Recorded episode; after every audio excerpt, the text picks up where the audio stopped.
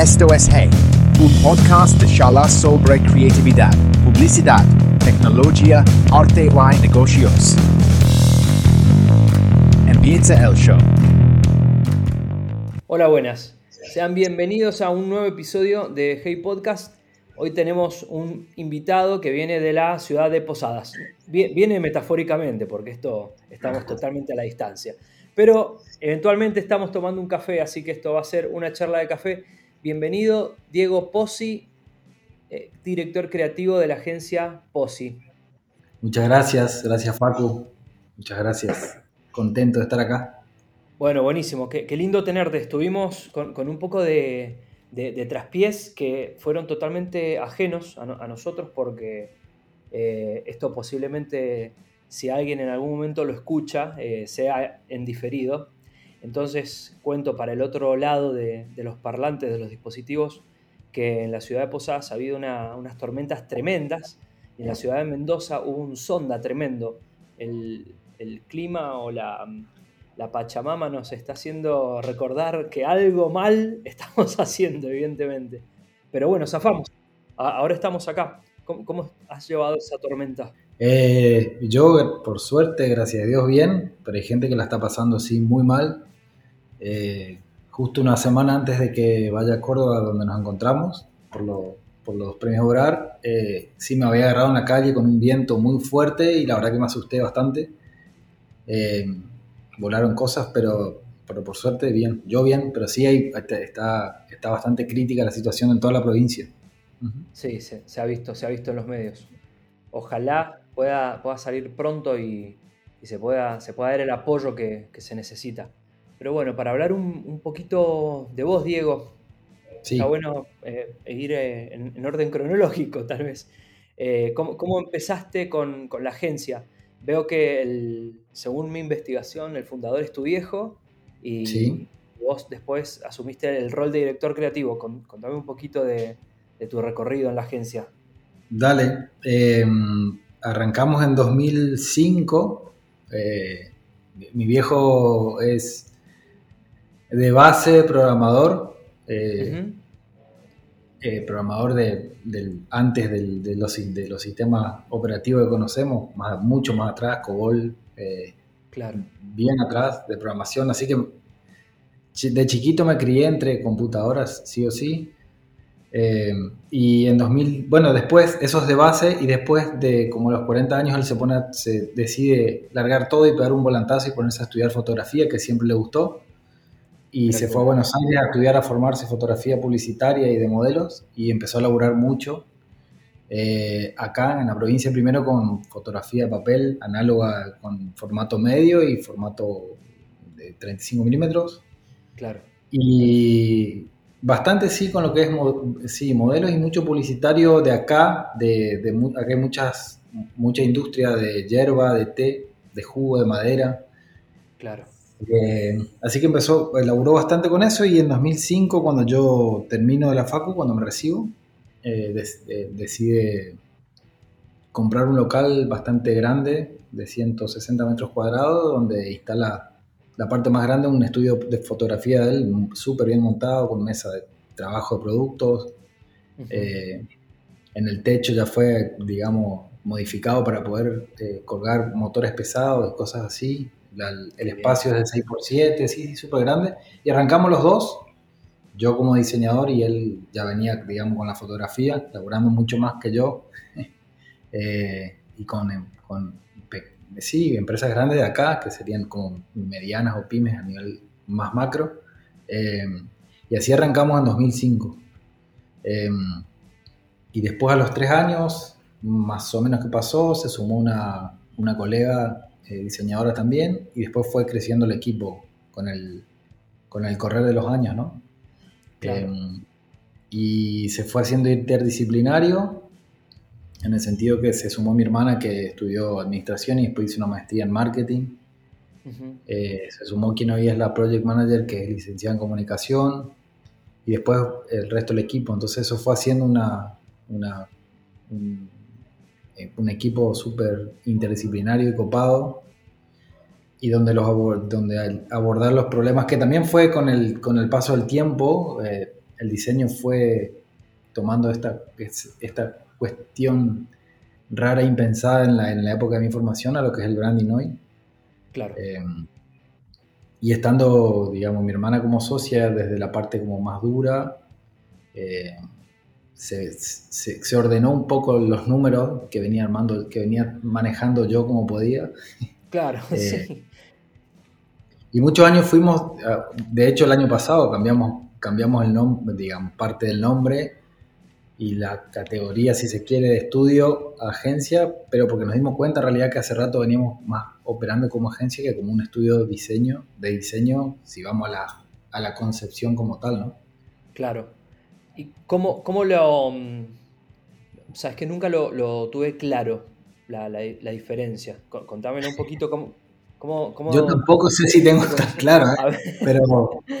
No. Lleguemos a, a la oscuridad entre los dos entonces. No, pero son temas que me gustan.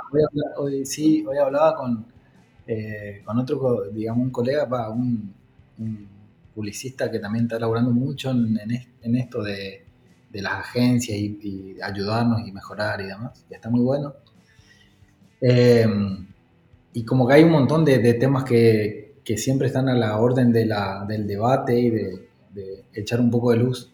Eh, lo que pasó es que en realidad hace bastante tiempo era, si uno va a lo que es el diseño puro, de diseño gráfico o diseño puro, eh, es como que se limita ahí, que no es poco, pero se limita ahí en el sentido de decir, bueno, yo recibo un brief y a partir de eso eh, puedo armar eh, o puedo construir una identidad, si las bases de una identidad o de, un, de una comunicación o de un packaging o de la rama que sea del diseño como tal.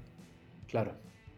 Pero lo cierto es que hacía bastantes años ya que veníamos abordando, digamos, los trabajos o los proyectos desde bastante más atrás. De, para empezar acá, acá en la provincia no existe aún, o que yo tenga conocimiento de que te lleguen los briefs armados por un departamento de marketing de alguna empresa. Entonces como que hay que armar todo. Y el abordaje, yo también después hice programa en Escuela de Negocios, y el abordaje ya dejó de ser divertido de resolver solo la cuestión gráfica, que no es poco, o la, la parte de diseño, de ir más atrás y que tenga que ver con, con, los, con las personas, con los usuarios, con los humanos, con el uso, eh, dónde va a estar y un montón de cosas que tienen que ver que, que son más, más transversales a una agencia que a un estudio, ¿no? Un estudio de diseño ya. Eh, va un poco por ahí. O sea, es como que el, como que el estudio de diseño entiendo que sí lo ve todo esto, pero partiendo de un brief previo de que, construye el universo de todo lo necesario para armar una pieza X o, un, sí, una pieza. Bien, bien. Claro, es un, es un negocio con, con, con, un enfoque mucho más eh, pequeño, pero en el buen sentido, porque es eh, más especializado tal vez. Y sí, extrañas. Sí, sí, decime. No, no, no, especializado, digo. Sí, sí. Ah, claro, perfecto. Y extrañas un poquito esa época de, ser como más eh, eh, full diseñador, ahora que estás un poco más metido en, el, en variables de negocio y, en otras variables del servicio comunicacional en sí. Eh, no sé si extraño, no me dio tiempo. Este año cumplimos 18 años nosotros ya. Eh, no sé si hay veces como que sí me da muchas ganas de, de, hecho en, algunas, en, algunos momentos sí, que cada vez es menos, pero en algún momento sí es como agarro y me pongo a, a bocetar o a buscar o, a o quizás intentar destrabar cuando a veces está un poco trabado el proceso. Eh, pero sí lo que me pasa que es re loco, que muy, muy pocas veces lo conté o lo conté hacia adentro, es que en los últimos dos años llegaron proyectos que hubiese querido yo hace 10 años, como cuando vos decís, cuando vos eras diseñador. Ah, sí, sí. ¿Viste? Bueno, que llegue un pack de esto que quería, quería, quería, y cuando ya dije, bueno, esto no va a llegar, no va a pasar, llega ahora, que yo hoy tengo que estar resolviendo otras cuestiones y no puedo disfrutar de eso como tal. Pero sin embargo disfruto viendo cómo, cómo se da y entiendo que, que también tiene otras miradas y, y está bueno. Claro, Claro, con, otra madurez, con otro recorrido seguramente, así que... Sí, seguramente que seguramente que si hubiera en ese momento lo hubiera hecho, eh, lo hubiera hecho de una manera eh, quizás más inconsciente eh, y no, no con todas las variables que hoy, que hoy evaluamos antes de, hacer algo, ¿no? Hacer un cambio, sí. Sí, sí. Ahí estuve, estuve viendo un poquito la, web de la agencia y hablan mucho del método, que, que bueno, esto un, poco lo que me estás diciendo.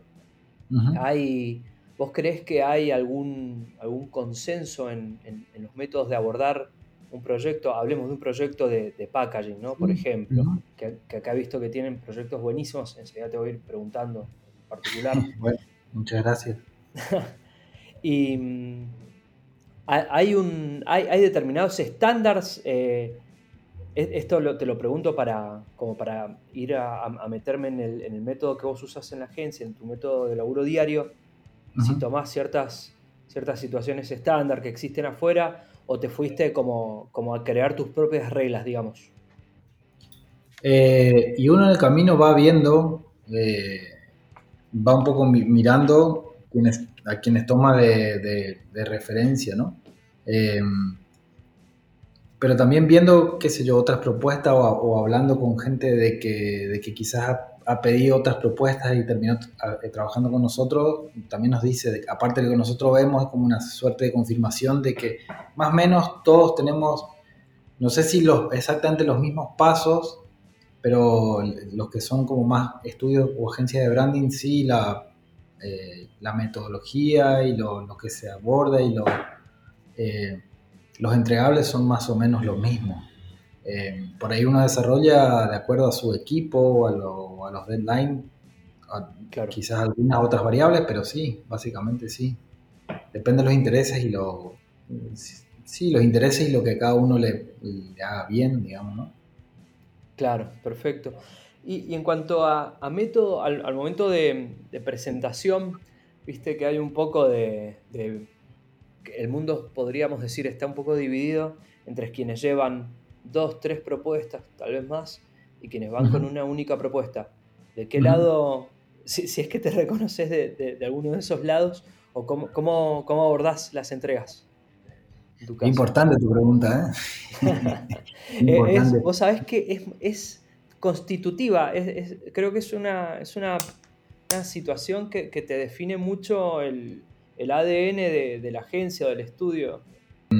Sí, me copa estar hablando de esto porque yo, no me voy, no me la pregunta, pero hago un paréntesis, me copa estar hablando de esto con vos, eh, porque me empecé a meter eh, hace varios años en, eh, a meter las narices en el mundo publicitario, pero porque tengo mucha admiración por los, por, los publicistas, ¿viste? Por la, por la manera, por la formación, por la manera en que, en que entienden las cosas, más allá que como todo, como todo colectivo y como todo digamos, grupo o, profesión tiene sus cosas, eh, pero sí me, gusta mucho, entonces me gusta, disfruto mucho de, estas conversaciones.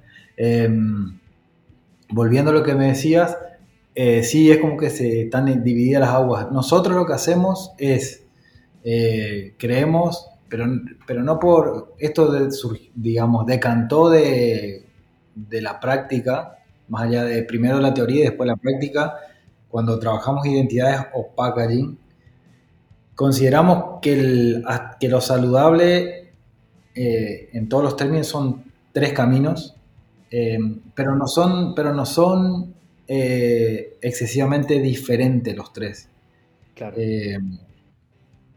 creo que uno no se, no se puede dar porque me parece que se le, no, se le, no se está dando chance de elegir o de, o de ver más posibilidades. Dos es como que tiene uno u otro. Tres está, está bien, creo que está bien. Pero también es acorde a lo que se trabaja. Digamos, no es que hacemos tres porque son tres. De hecho, mañana tengo que viajar, viajar, digo, a una localidad acá que está a 150 kilómetros para ir a ver un, digamos, de una devolución de un, de un lugar que, que, estuvimos trabajando, toda una línea de packaging que es para toda identidad, pack, concepto de unos sándwiches gourmet, de unos sándwiches gourmet, ¿viste? La semana pasada presentamos online y le dimos algo así como 18 propuestas, pero en realidad son tres caminos con, cantidad de variables que nunca damos tanto para no marear, pero nos pareció que están tan, están tan bien terminadas o, que todas pueden funcionar, porque hay una, una cuestión que, que, dicen y que para mí no falla es la que consideras que no, no la muestre porque esa eligen. Sí, eh, sí. increíble. Totalmente. Pero nos pasó que, que llegamos a, a, un montón de, de, como te digo, son como tres caminos bastante similares en códigos visuales de esa categoría.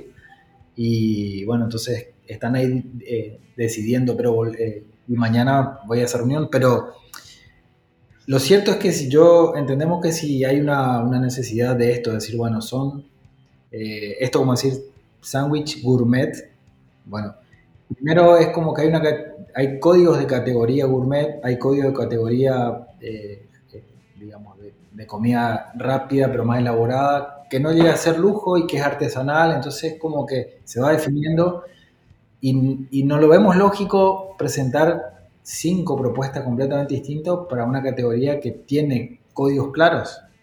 Eh, y lo mismo pasa con la, esto, esto que pasa con, la, con el tema de, de identidades, o si querés más, más concreto, de logotipo, me parece una, una locura cuando se presentan ya cinco o diez propuestas completamente diferentes que varían desde tipografías hasta completamente todas distintas porque me parece que no hay un análisis previo o no hay un entendimiento de la, tanto de la, del cliente y también de la, del, del público, o de lo que se está. Entonces uno está disparando a ver cuál le gusta y ahí es un problema. Un problema como profesional y un problema para la persona que compra que no sabe y está confiando. Totalmente.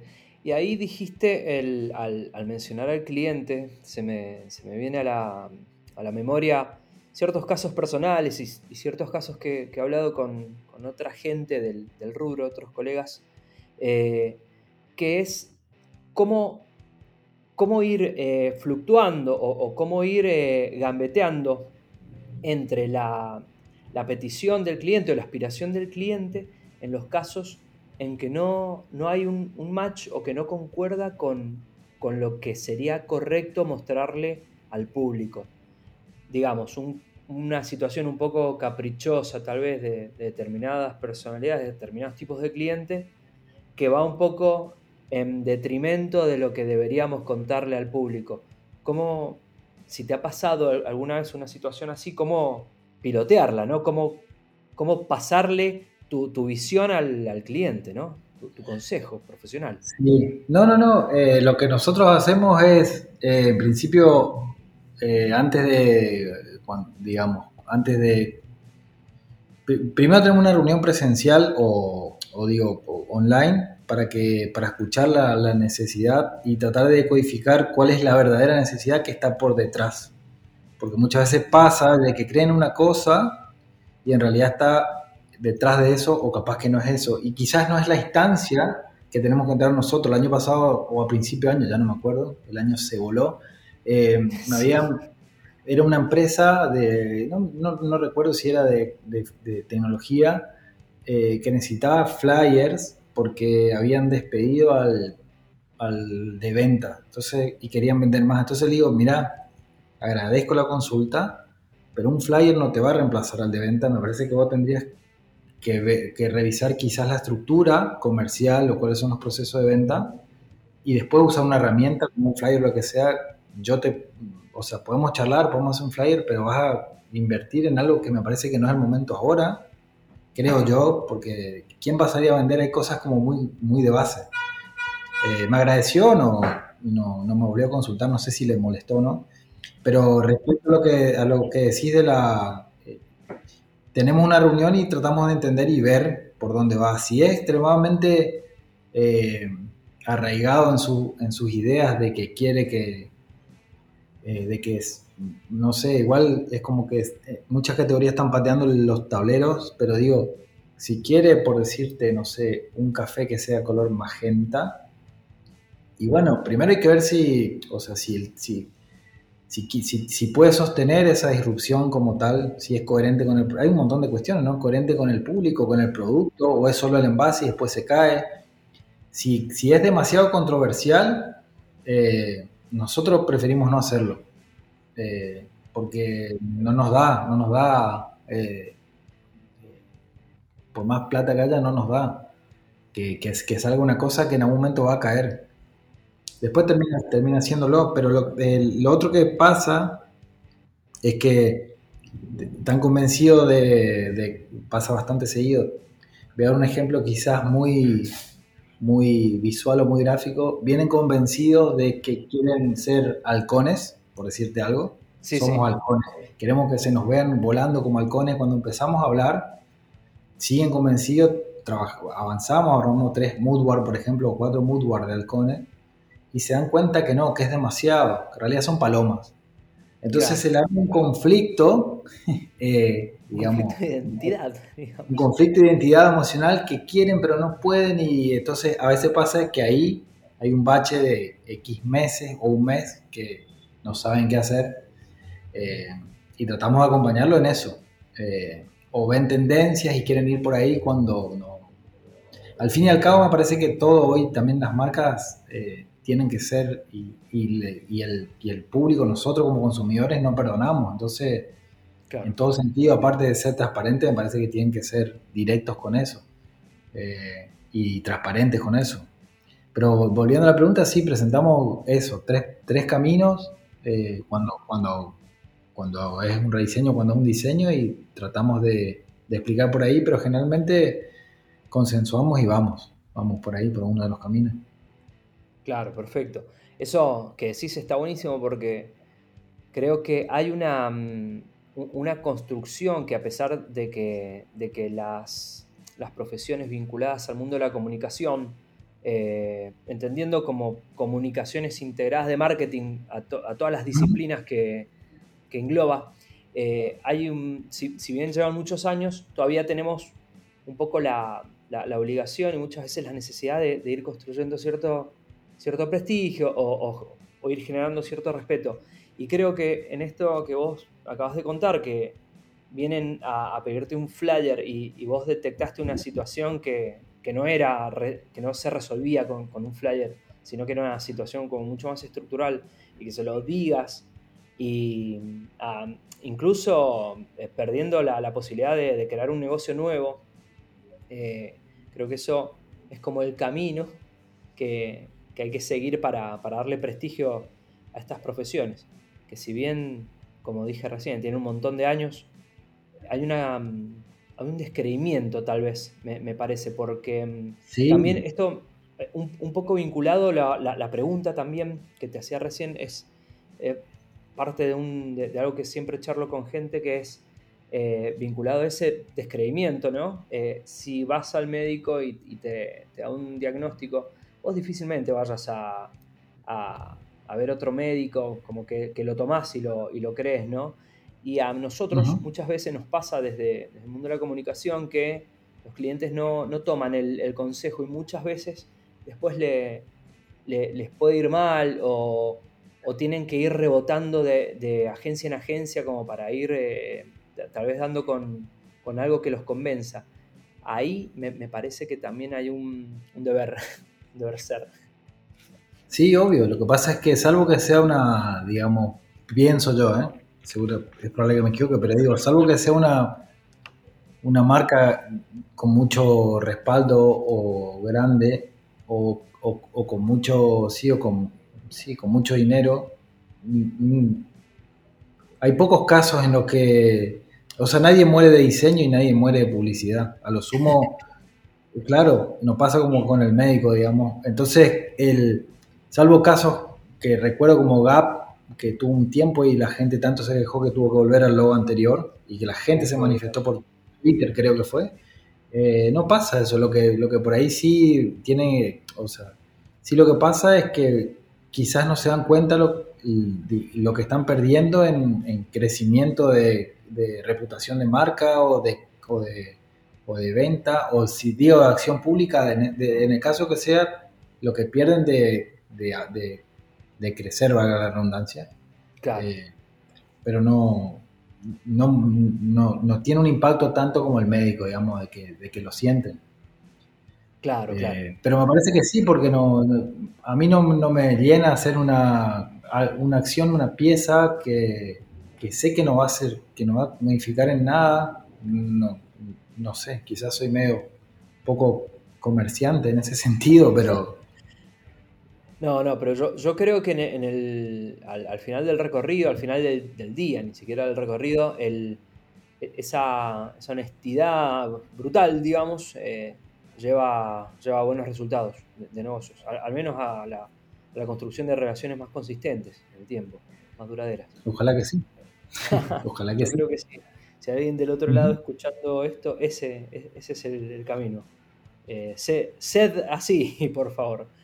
Eh, ahí me, diste un, pie, o, yo lo quise ver porque, porque lo estoy obligando a que así sea, eh, para hablar de, fracasos, que es la única, la, única sección, entre comillas, fija que tiene este podcast, que es el del Fracafest, que sería como un festival imaginario, ficticio, eh, pero al revés, que en lugar de, de inscribir casos de éxito, se, escriben, se inscriben casos de fracaso.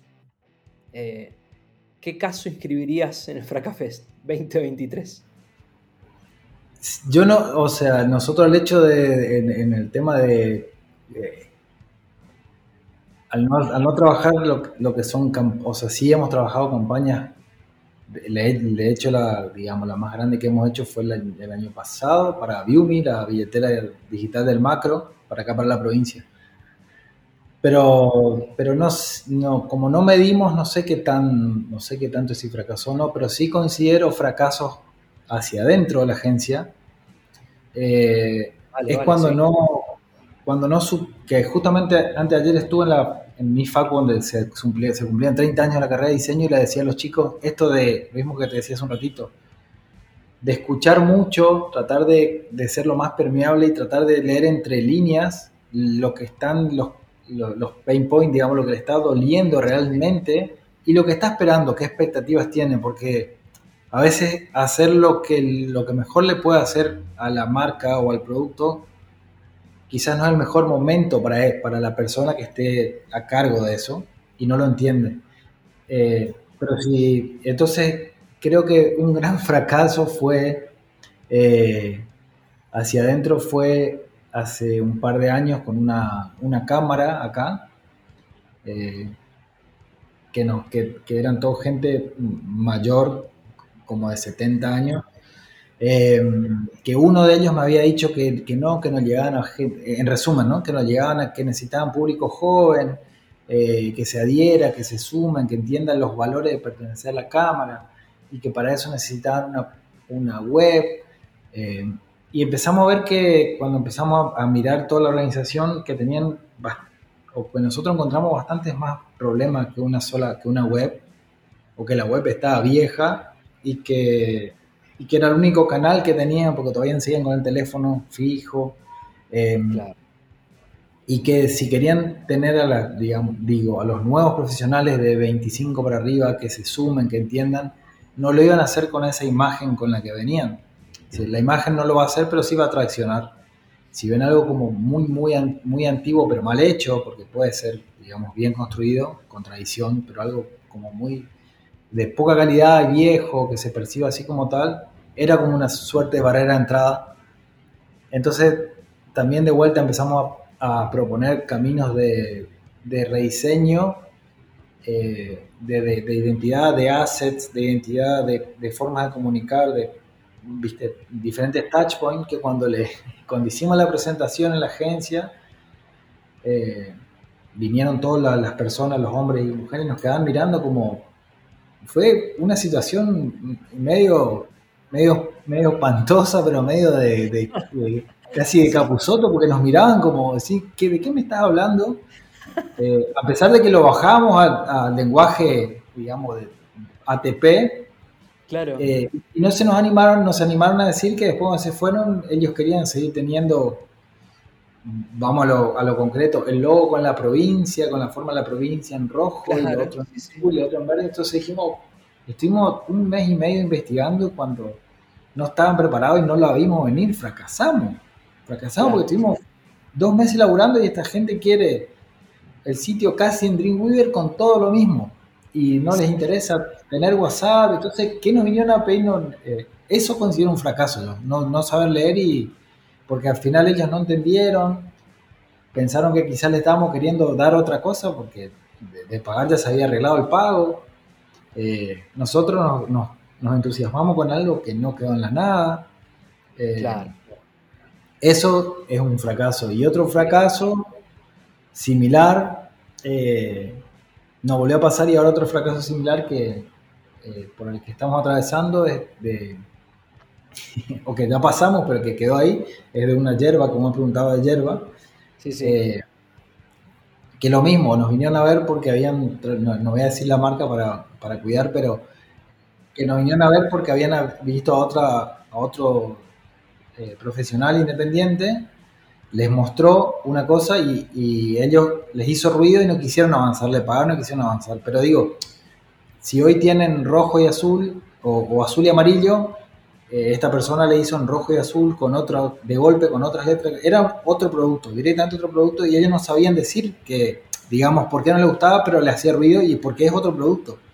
Eh, es como que te cambian completamente de un día para el otro cualquier producto, una harina o algo, color, tipografía, y de golpe sale. Entonces entendimos que está muy arraigado, que no querían cambiar, hicimos casi un trabajo quirúrgico de mejorar lo que está, además, a más lo que se pueda, le mostramos, les gustó.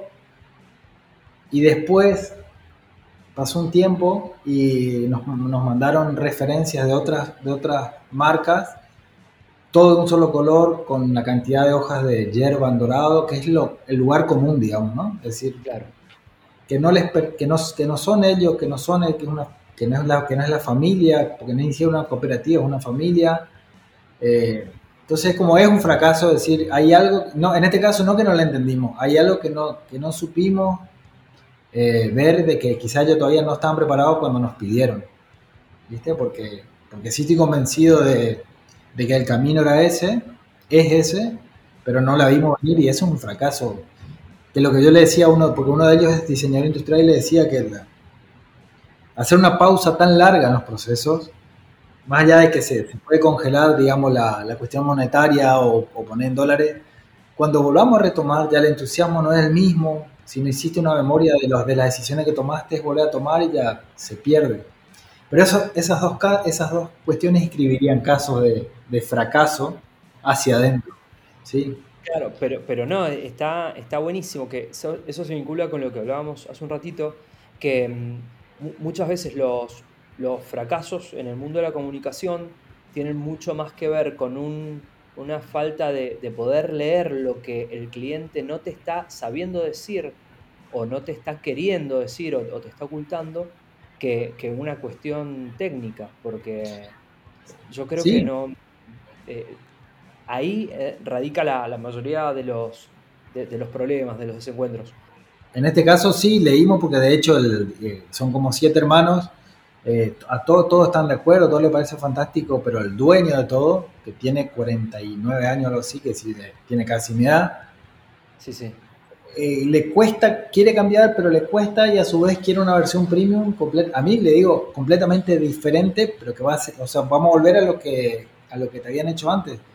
Si es por mí, le digo, si es por mí, obviamente que vamos con un pack, con stamping, con bajo relieve, que yo me luzco como, como agencia, pero tu marca se va a caer porque no la van a, no lo van a reconocer, van a, ¿qué, pasó? Cambió de dueño, cambió el sabor, o sea, y ahí tiene que ver mucho también lo que decía, lo que decía la Facu es como nosotros como, voy a hablar desde diseñador, no podemos poner lo que a nosotros nos gusta o lo que está en tendencia en Behance. Hay que ponerlo, os digo, hay que tomar los códigos de la categoría en la que está jugando ese producto y la historia que tiene y qué valora el público de esa marca. No puedes cambiar por cambiar porque yo quiero lucirme. Y ese me parece que es un problema, en al menos en el mundo del diseño, eh, de que cuando uno sale, sale de vista a la cancha a jugar y quiere hacer todo y quiere que se sepa qué hizo y poner todo y no está teniendo en cuenta todas las cuestiones, ¿no? Claro, está buenísimo eso. Eh, te cuento, Diego, que esta la, es la primera charla con con diseñador o con, alguien del, mundo específicamente del diseño, porque todos los invitados previos han sido redactores publicitarios. Estuve eh, escuchando, bueno, qué honor, muchas gracias. No, por favor, por favor, gracias a vos por estar. Eh, no, por un fetiche, sino porque por, una cuestión de, cercanía, pero lo, que, lo que me gusta de, ir abriendo el juego, que era, era, mi intención inicial con este podcast, darme el gustito de hablar con creativos de distintas ramas, de distintos palos, que uno va aprendiendo un montón. Y ahora lo, vos que, mencionaste mucho esto de, de, tener muy en claro los códigos de cada categoría, eso me, me, lo llevo como, como, un lindo aprendizaje. Eh, y como, como también eh, el reto pasa a ser moverte dentro de un espacio que está muy, muy determinado en, en esos códigos de, de, comunicación, esos códigos visuales. Sí, sí. Entonces a, ahí viene, el, ahí viene el, el, real laburo creativo, ¿no? Que, porque creativo con a, a, de, de, mar abierto, digamos, y es bastante sencillo, ¿no? Pero cuando Exacto. el camino es tan, es tan predeterminado, ahí está la, el, el, reto. Y, en, y, entonces ahí lo, me, me, quiero meter a preguntarte ya de, de proyectos que, que tenés eh, publicados en la web del estudio. Mirá, lo, están todos buenísimos, por supuesto, me encanta lo que estoy viendo, pero eh, antes, de, antes del episodio de hoy, en las charlas previas, habíamos hablado de, de un proyecto de una yerba premium que yo entiendo que es susurro nativo. Sí. Lo estoy viendo. ¿Querés contar un poquito de ese proyecto? ¿Cómo, cómo surge? Sí, sí. ¿Cómo recorriendo? Claro, más vale. Una cosa para, para cerrar, que me, nomás que me quedó colgado de lo que dijiste al final, que aparte de, digamos, de los, de los, si se quiere, límites a los que moverse por la categoría, también dentro de eso, el desafío es trabajar sobre los diferenciales del producto, porque digo, yo no, no nunca diseñé una, un vino, por ejemplo, ¿no? Pero digo, si yo agarro un vino y pongo eh, una tipografía, qué sé yo, cancilleresca y pongo unos trazos y dos o tres cosas, es otra etiqueta más. Entonces, ¿qué tiene ese vino de diferencial o, o que conecta con quién? Digo vino, me tomo el atrevimiento sin saber, pero digo porque vos estás ahí. Claro, claro. Si, porque... si dentro de eso hago más de lo mismo, entonces no voy a, no, no, me voy a diferenciar en, digo, en retail, en góndola, en nada. Con el tiempo que, que hay, con el tiempo que hay de, de en, en, no es el mismo tiempo de, de, elección en retail propio que en góndola donde está, donde tenés X cantidad. Están todos levantando la mano para que lo elijan. Entonces, claro. Pero bueno, eso para cerrar más. Eh, sí, sí. Está buenísimo eso, eso que decís. Eh, te iba a hacer una pregunta en relación a eso, pero me olvidé, como, como me suele pasar, así que sigamos con... Tanto que hablo. Susurro Nativo. Eh, Susurro Nativo es el proyecto para mí más lindo desde que, desde que tenemos la agencia. Es un proyecto que, que no me imaginé que llegaría y, y, que, y que resultó más lindo de lo que esperaba pero por la connotación que tiene de ser hierba. Eh, y el punto es que lo, lo, que hablábamos la vez pasada es que yo hablo desde la ignorancia, solamente de la, de la suposición, que está mal y la percepción, pero entiendo como que Mendoza hace mucho, mucho entendió y puso al vino donde tenía que estar el vino. Diego es de la ciudad de Posadas, eh, ciudad eh, que está inserta en, un, en, en una industria o en, un recorrido de, de, producción de yerba mate. Yo soy de Mendoza, donde la industria del vino es muy fuerte, entonces por eso las referencias al... al Bien, súper, sí, sí, súper necesario. Misiones es una de las, de las, digamos, de los mayores, de las mayores producción que tiene es yerba mate. Eh, de hecho, la mayoría de las yerba mates tienen su compran de acá, o sí, compran de acá, de molinos de acá. Eh, tenemos más de 220 molinos de yerba mate. Entonces, pero digo, eh, viendo yo, me, me apasiona la, el mundo de etiquetas de vino y de bebidas. Eh, entonces, viendo la simetría que hay y la hierba no, no da un paso adelante, no da, y los que dan son outsiders, son, son personas que no vienen de familia de yerbatero y deciden, digo como Carlos Vallala, por ejemplo, claro. y, con su, y con su yerba. ¿sí? Claro, entonces sí, sí. vienen, compran y hacen, entienden por dónde pasa y hacen un, un, una, un pago y todo una, un andamiaje de, de, de, comunicación y de posicionamiento que acá no la hacen. Eh, por un montón de variables seguramente digo, bueno, yo soy nieto y hace 70 años que tengo esta marca, ¿para qué voy a hacer? Si igual vendo. Un poco por ahí está pasando. Eh, y los que se animan, eh, muy poquitos, la hacen, quizás lo hacen afuera, pero son muy poquitos afuera, muy fuera de la provincia.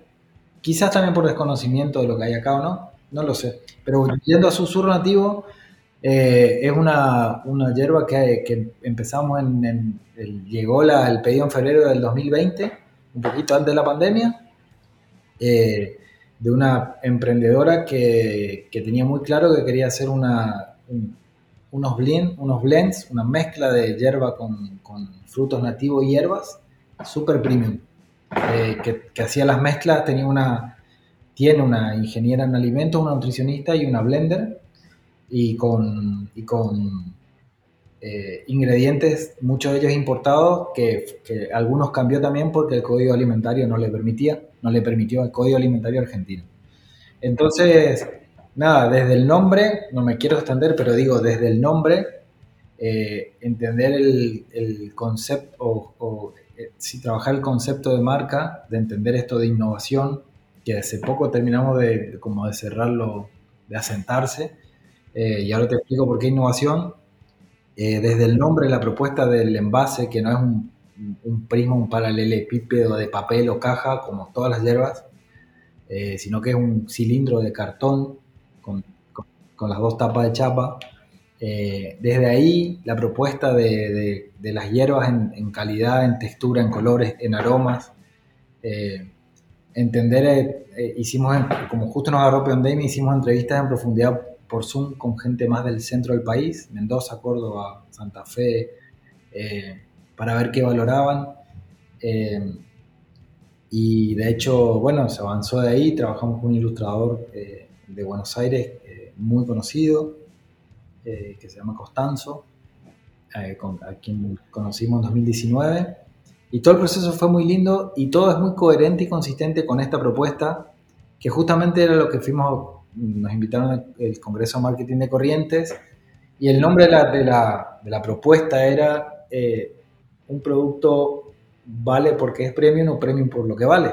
Porque digo, un, medio kilo de hierba cualquiera hoy está alrededor en el orden de los 900 o 1000 pesos y la lata de, de una, una, de las latas de los blend de 220 gramos está 15 mil, 16 mil pesos. Entonces, o la clásica de ella está como 5 mil pesos, entonces ¿qué hace que valga 5 veces más? Y no es solo un lindo envase, hay toda una estructura de, un montón de cuestiones que son coherentes y consistentes con este lindo envase. Desde el retail propio, los canales, la comercialización, la prensa, la activación, hay toda una cuestión de cosas. Eh, pero yendo quizá un poco más al diseño en sí, fue muy lindo porque cuando armamos, eh, voy a hablar de lo técnico, cuando hablamos de las latas, al ser latas, si no, si no son, si no, era una, si no eran planchas de cartulina con las cuales se puedan meter en prensas eh, y después cilindrar, entonces la única que nos quedaba era hacer etiquetas. Y ahí fue que me acordé de un diseñador de Mendoza, al, a quien conocí en 2001, quizás en un congreso acá en Corrientes, y que lo vengo, siempre lo seguí, siempre lo admiré, que se llama Víctor Boldrini, eh, de Boldrini Ficardi. Eh, claro. No tengo el gusto de conocerlo, pero me voy a dar el gusto de, de conocerlo a través de, de este podcast porque lo, lo, voy a ir persiguiendo en algún momento para que venga. Eh, bueno, y, y, la cuestión es que cuando empezamos a definir eh, lo que te decía, todo tenía que, si ella quería, nos vino a pedir, nos vino con una premisa que, que tenía que ser premium y que quería que gane premios en diseño. Una locura porque no se puede, digamos, premium no depende solo de nosotros y que gane premios tampoco depende de nosotros únicamente. Eh, pero sí, cuando, cuando empezamos a definir eh, públicos y líneas y,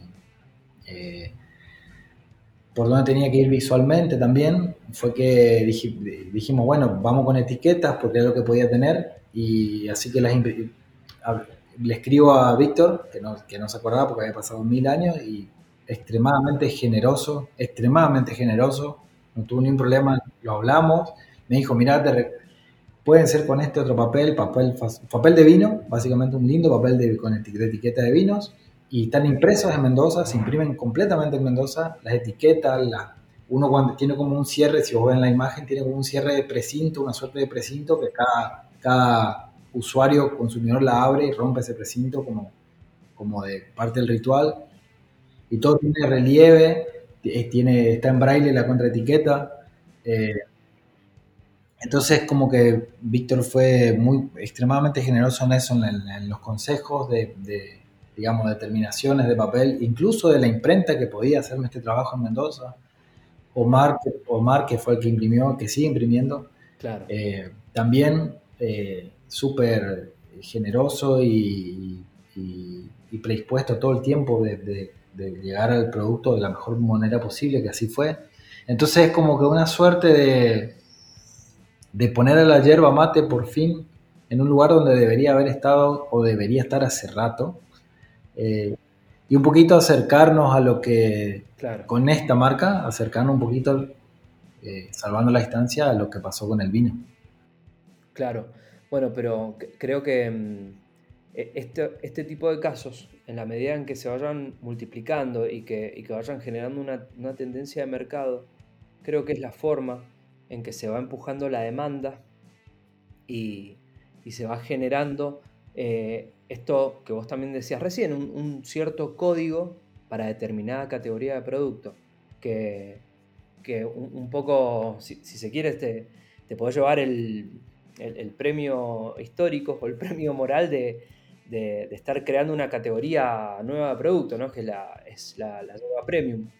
Porque hasta acá, decime si, me equivoco, yo lo, digo como, como observador y como, consumidor, de, como todo argentino, ¿no? como consumidor de yerba hay, hay marcas que se, que se perciben como premium, que en realidad eh, lo, que tienen de premium es que sí, son, más ricas, se perciben de mejor calidad, eh, tanto como el, producto en sí, el sabor, como, como el packaging, pero que son un poquito más caras. No es que haya una diferencia abismal que, que digas, eh, no, esto no lo puedo comprar, como... me, parece que ahí lo, que están haciendo ustedes es, crear una categoría nueva, que, que es Premium posta, digamos. Sí, en realidad sí más premium en los blend, porque sí coincido con lo que vos decís, creo, también creo que es así. Hay otras marcas de otros monstruos yerbateros que no sé si vale mencionar, pero de corrientes. No, no, bueno, lo todo lo que son de las Marías, digo, Tarahui, la Merced. La Merced es la versión super premium de, que tiene diferentes, digamos, de, monte, de diferentes eh, estilos de hierba, que son premium eh, pero esto sí tendría que ser, y también hay otra de, de, Buenos Aires como de, Blend, pero no sé si le, si le está, si le inyectó desde entrada esta percepción y este trabajo tan, de, tan premium, eh, como vos decís. Pero además lo que te decía hoy de innovación es que lo bueno y lo lindo es que además, además de, de querer apostar y de animarse a esto y de correr el riesgo, no es que solo se queda con esto de, de sacar del, envase tradicional, de apostar, porque además todo el proceso es manual de la... El pecado de etiqueta es manual, la carga del, producto adentro de, la lata, el cilindro es manual. Eh, no solo eso, sino que después eh, hicimos un libro de, que iba a ser primero un libro para colorear, después un libro de cuentos, y se hizo un libro de cuentos gigante, que es interactivo, sí, sí, sí, que lo hicimos, que tiene, se presentó ah, ahora en julio, agosto, que tiene QR para escuchar soniditos de los animales de acá, algunos, tiene, eh, explica todo el proceso de la yerba mate y son dos personajes ah, de la selva que se adentran y recorren de, distintas partes de Argentina y van contando y conociendo. Eh, y ahora lo que, lo, que hizo, después, pero que no, lo hicimos nosotros, sino alguien, eh, creo que una agencia de, de, Uruguay, es meter en el, en el susurro nativo en el metaverso. Entonces, con un QR ellos le pasan a alguien de cualquier parte del mundo el QR y pueden, recorrer eh, eh, los, los, yerbales de ellos, puedes entrar al, local propio, un montón de... la idea de cómo ellas quiere es llevar a misiones al mundo, entonces puedes recorrer saltos, partes de la selva, entonces me parece que es como que siempre da un paso de innovación eh, en ese sentido, ¿no? Claro, y el, recorrido es haciendo, volviendo a este paralelo con el vino, eh, no, es solamente instalar y, darle posicionamiento al, producto en sí, sino a lo, que pasa en la, ciudad, en la provincia toda. Y atrás de eso, las industrias lindantes necesariamente crecen, ¿no? No, hay, otro camino. Entonces, es súper, súper importante lo, lo que están haciendo, lo, que están creando, me parece. Así que bueno, felicidades. Ojalá que sí. Por eso que, ojalá que sí. Ojalá. Sí, igual la, vez pasada también hablamos, digamos, con, una, eh, una, gente que nos invitó de Agrojusto una, en un webinar. Y lo cierto es que no hay que tener necesariamente tener ese, ese respaldo económico para hacerlo. Se puede hacer de diferente manera, quizás con menos eh, recursos, pero, pero hacerlo, ¿viste? Eh, y no quedarse, lo que tiene esta, esta emprendedora empresaria es que no, no, no, se, no queda quieta. Entonces ahora vamos por los podcasts y entonces empieza a hacer todo otras medias, ¿viste? Es decir, bueno, en podcast vamos con, una, con un contenido, en libros de cuento con otro contenido. En PAC ahí hicimos varios porque están, digamos, hay diferentes presentaciones de diferentes tamaños para diferentes canales de venta. Entonces como que va, es muy consistente en ese sentido todo. Qué bueno. Ahí eh, estuve viendo un poquito el producto, está, realmente está buenísimo. Eh, tiene un, costado de, propósito, seguramente por lo que me, decías que, lo, vi en la etiqueta que, tiene braille, tiene toda la, faceta auditiva de, comunicación. Eh, va, va muy bien, qué, bueno poder acompañar un proyecto que, tenga todo ese, ese corazón puesto en eso. Sí, además tiene, ellos están comprometidos posta con el impacto ambiental también sobre todo porque todo, ellos ahora, eh, la marca esta eh, terminó de, instalar un vivero propio de 5.000 metros cuadrados que, por ejemplo, eh, el tema de, no usar agroquímicos en la tierra, de controlar el agua justa y necesaria para el regado y no que haya desperdicio de agua, entonces eso también son coherentes, ¿viste? Eh, entonces eso está bueno trabajar desde ese lugar también. Bueno, buenísimo, buenísimo. Aplausos para eso. Te hago una pregunta más como para, dejarte ir y que, sigas con tu noche, porque si no, yo me quedaría toda la noche hablando, pero el tiempo es muy valioso y lo, vamos, a, vamos a exprimir, lo, vamos a, potenciar acá. Eh, ¿Cómo, mm, en, tu proceso creativo de, qué te nutrís? ¿Qué, te inspira? ¿Qué te, te despierta esa, chispita que te dan ganas de, hacer cosas lindas que te llenen? ¿Qué, ves? ¿Qué consumís? Sí, sí. Eh, me gusta, sí, me gusta mirar mucho lo, eh, un poco, sí, un poco de un poco de cine eh, me gusta leer mucho también de, vuelvo a lo mismo, pero más eh, libros de, casos o de, sí, o de negocios o de, algunos de diseño. Eh, pero me, inspira mucho la gente. A mí me inspira, mucho la, digo, la gente o las personas que hacen cosas y cómo lo logran. Claro. pero con un impacto real aunque sea una persona que, que, le ayude a, por eso me, hace muy bien participar en los obrar, eh, pero, pero cuando, cuando viene una persona nueva con mucha idea, con, viste, cargada de, energía y de... Eso me inspira a investigar y a ver, pero después el resto es, sí, sí miro mucho más que nada.